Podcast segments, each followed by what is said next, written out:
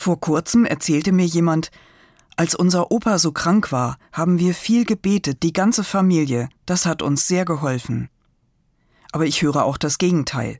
Mein Gebet hat nichts genützt, ich bin von Gott enttäuscht.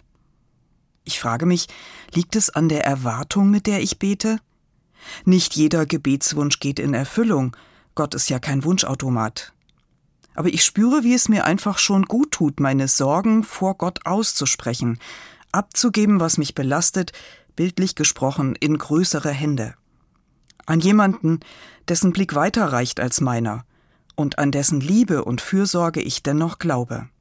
Ich vertraue, Gott wird das Richtige tun, selbst wenn es mit dem, was ich mir wünsche, nicht übereinstimmt. Vielleicht sind es gute Gründe, die gegen mein Anliegen sprechen, aber die ich nicht sehe. Klar ist es nicht leicht, sich dem dann zu fügen. Mancher zweifelt gar an der Existenz Gottes oder daran, ob er es wirklich gut mit uns meint. Trotzdem glaube ich nicht, dass meine Gebete nutzlos sind. Ich bin sicher, dass meine Stimme nicht einfach im Nichts verhallt. Und außerdem fühle ich mich durch mein Gebet geerdet. Mein Gebet kann nur Bitte sein, nicht Forderung. Und dann sollte es ja auch immer wieder einmal Dank sein. Manche Bitte wird ja erfüllt. Wenn ich am Abend den Tag Revue passieren lasse, dann fällt mir vieles ein, wofür ich Gott danken kann.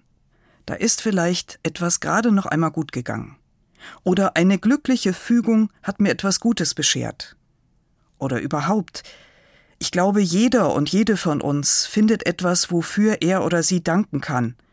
Zum Beispiel, ich lebe, ich bin gesund oder ich habe Menschen, die zu mir gehören, ich habe Nahrung und Kleidung und ein Dach über dem Kopf. Das ist alles nicht selbstverständlich.